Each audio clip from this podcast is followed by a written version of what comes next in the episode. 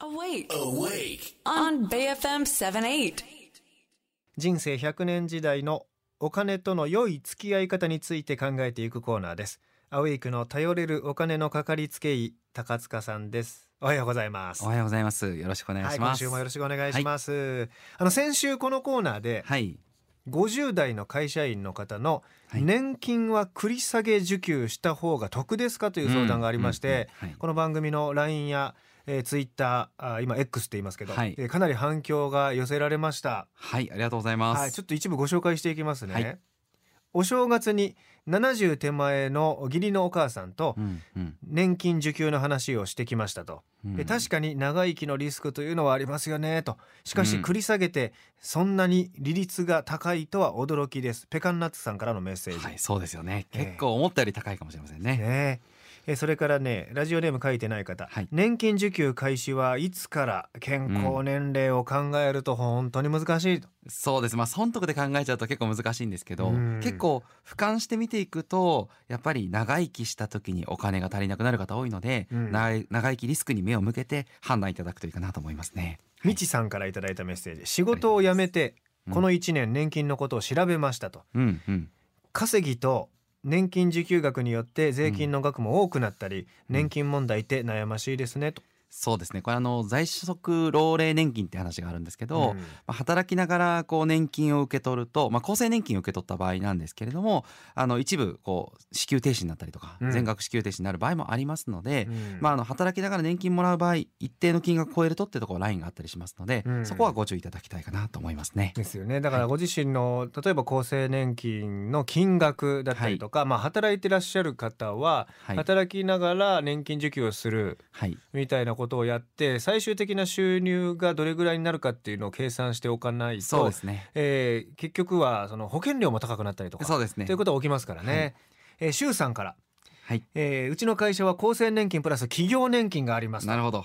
繰り下げ受給はどの部分まで適用されるのでしょうか？なるほどですね。わかりました。はい。あの、基本的にあの、基礎年金と別に厚生年金って、まあ、会社員の方だとある場合がほとんどだと思うんですけども、うんあの、そもそも基礎年金と厚生年金って別々に繰り下げるかどうかとか判断できるんですよ。うん。それぞれこっちは繰り下げないとかやれるんですね。で、企業年金はどっちかっていうと一般的には厚生年金とリンクしているものが多くて、うん。まあ、あの、繰り下げ受給はやっぱり増額はしますので、うん基本的には。なので、厚生年金と一緒に繰り下げたら、まあ、増額されて受給される、あできるというふうに思っていただければと思います。ね、もう会社ごとに今いろいろな形がありましてね、いまあ企業年金というよりはもうその退職金ももうね、減らした形で、はい。その、いわば働いてる間の給料に少しずつ反映させるという形のはい会社も多いですしね。そうですね。まあうんもちろん確定拠出年金なんかも普及しているので、はいまあそれはまた全然違う制度になってますけれども、うんあの拠出するかける金額が一定という意味で確定拠出というものですけどね、うんはいそういったものになっているかどうかもチェックいただければと思います。はい、こういったご感想たくさんいただきますよあ。りがとうございます。うん。今やっぱりこう、いろいろね、こう、実際に年金いつからもらうかもそうですし、やっぱりあと新ニーサうん。すごく注目が集まっていて、うん問い合わせももう爆増してるような状態なんですけども、はい。あの今まで多分興味なかった方も、今年から始めようとか、うん。さすがに周りがやってるからやらなきゃいけないんじゃないかってことで、うん相談増えてるんですよ。うん。で、特にこの、まあ、例えば年金をもらうとしても、同時に新ニーサでなんか解決できないのかなってうん。考える方も増えてると思うんで、うんまあ来週以降やっぱりこう新ニーサまた深掘りしてお話もしていきたいと思うんですが、はい。あの、まあそもそも何度もお話しているように新ニーサって増えた時に非課税にしますっていうフィルターでしかないですね。うん。商品ではないので、はいその先にやっぱり投資信託って商品があります。うんで投資信託も、まあ、株も含めてたくさんあるんですね。うん。なので、そもそも資産の、その株式ってどういう資産なのかとか、その勉強もしていただきたいですし、株だけじゃなくて債券って資産も本当あったりします。うん。で、債券っていうのは新ニーサでは買えなかったりするんですけど、うんまあ、債券を使った投資信託なんかは選べたりもします。うん。で、本来、まあ、50代とか60代、守りの年齢になってくると、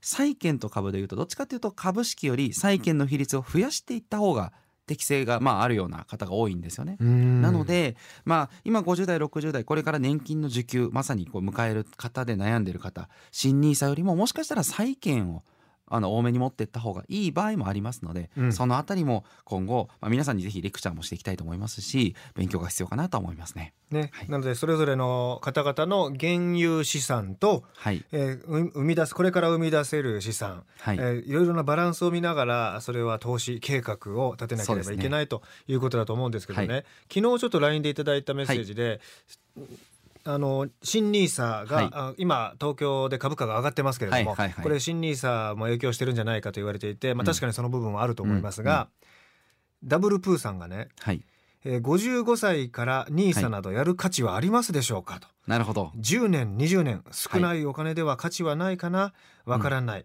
えー年金基金は全然ないと。まあ年金はまあ全然ないということで諦めましたということらしいんですけどね。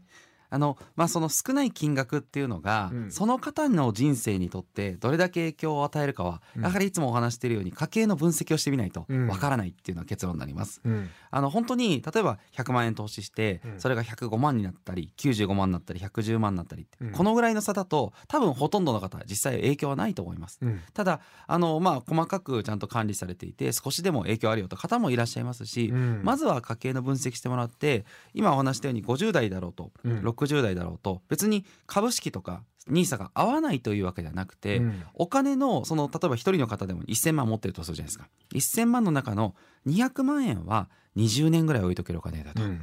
そのうちの500万円はいや10年ぐらいで使うかもしれないよと。まずこの何年使わないかっていうのを色をつけて分けるようなことをやってほしいんですよ。うん。そのために100歳までの家計のシミュレーションやってみることが大事ですね。うんやると例えばじゃあ20年その1,000万の中で置いとけるお金があるなら20年置いとけるんだったらやっぱり株式市場にお金を預けた方がいいと思いますので、うん。ぜひ新 NISA 活用いただきたいんですね。うん。なのでこれが今60代の方でも65歳の方でも使う予定がない。うん。まあ子供の代まで送っていくあの届けていくようなお金だよというんだったら、うん。新 NISA 活用してもらっていいと思うんですよ。うん。なので、まあ、年齢によってとかあのそういった判断じゃなくて一人一人、まあ、うん。ロードマップ、家計の状況って違うと思いますので、うんそこを作ってみた上で、まあ、債券なのか、まあ、そういったあの NISA を使った株式投資なのか考えていただけるようになるとすごく、まあ、間違いない選択になるかと思いますね。うん。はい。なので結構具体的なご相談としてさっきの方もねあの、はい。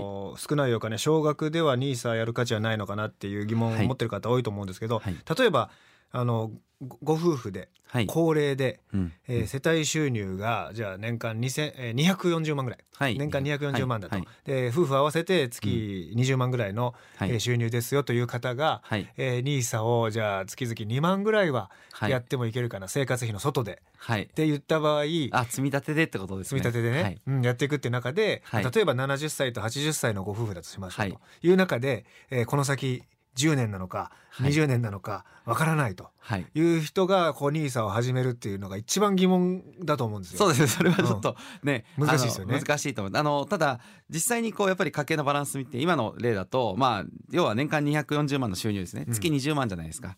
でそのそれに対して支出がいくらあるのかなんですよね。うんで今お話しされたように有馬さんお話ししてたみたいに2万余るってことはうん18万で生活できてますと。っていうんであればこの2万って一生使わないじゃないですか。うんうん一生使わないんだったら多分子供の代までそれって結局相続していくので、うん NISA 使ってもいいんですよ。うんでもいやもしかしたらその18万って今月はそうだけど、うん時々22万になるよとか、うん24万になるよって言うんだったらそれはあの新 NISA に回してても結局3年とか5年で取り崩さなきゃいけなくなることもあるので、うん。やっちゃいけないんですよね。うんなので、まあ、60代70代の方で特に70代過ぎてくると家計分析しましょうって言ってももう私の年じゃ遅いよって方多いんですけど、はい。そういう方ほどや本当はやった方がいいんですよ。だし、はい。ちょっと言葉悪いですけど、い。このこの向こう側の年年数はい、があの若い人よりは少ないじゃないですか。はい。だから明確な家計分析ができると思うね。できるんです。そうなんです、ね。あの50代の方がやっぱり老後の家計分析すると老後になってみないとやっぱり分かんないんですよ、うんうん。毎日日曜日になってみて自分がどうやって楽しみを見出していくのかどういうお金の使い方で満足できるのか初めて分かるんですよね、うん。だから、まあ、あくまで絵に描いた餅なんですよ。なってみてやっぱりちょっと違うところも出てくるんですよ、うん。今70代とかの方って今毎日の生活がどう送ってるかもう見えてるじゃないですか。うん。それを分析にかけてみると、まあ、怖いかもしれないですけどリアルなところが見れるんで、うん。じゃあら具体的にまあどういうまあ処方した方がいいのかどういうところを改善した方がいいのかも分かりやすいので、うんぜひやった方がいいと思いますね。はいはい、えー来週以降もね、まあ、こういった分かりやすい、まあ、NISA も含めた、はいやった方がいいのかどうかっていうのも含めた分かりやすい家計分析のお話をね、来週またいただきたいと思います。よろしくお願いします。はい、フィナンシャルクリエイト代表取締役高塚智博さんでした。また来週もよろしくお願いします。はい、よろしくお願いします。はい、ありがとうございました。